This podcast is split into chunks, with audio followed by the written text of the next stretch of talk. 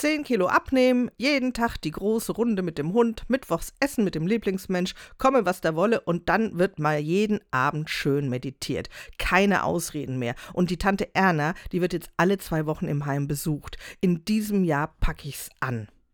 Haben Sie auch solche Neujahrsvorsätze? So welche, die man sich Jahr für Jahr vornimmt und dann doch irgendwann stillschweigend und meistens gescheitert vergisst. Das sind aber auch meist ambitionierte Pläne, die da im neuen Jahr umgesetzt werden wollen. Die Checkliste im Hirn sieht schon mal super aus. Nur, wenn es nicht klappt, dann wird es echt schwierig. Dann vergleichen wir uns mit anderen, die vielleicht ihre Vorsätze ein bisschen länger durchhalten als wir selbst. Und dann fühlen wir uns so richtig schlecht. Also schwänzen wir doch einfach mal die ganzen Vorsätze und freuen uns, wenn das ein oder andere, was wir eh schon immer wollten, gelingt. Ganz gelassen und entspannt, ohne irgendeine Herausforderung im Kopf zu haben, von der wir ja eh schon ahnen, dass wir sie nicht einhalten können. So alt sind wir schließlich schon, dass wir wissen, was geht und was nicht, oder? Und dann machen wir alle mal ein bisschen entspannter, was geht. Nur eben ohne Druck, Pflicht und schlechtem Gewissen.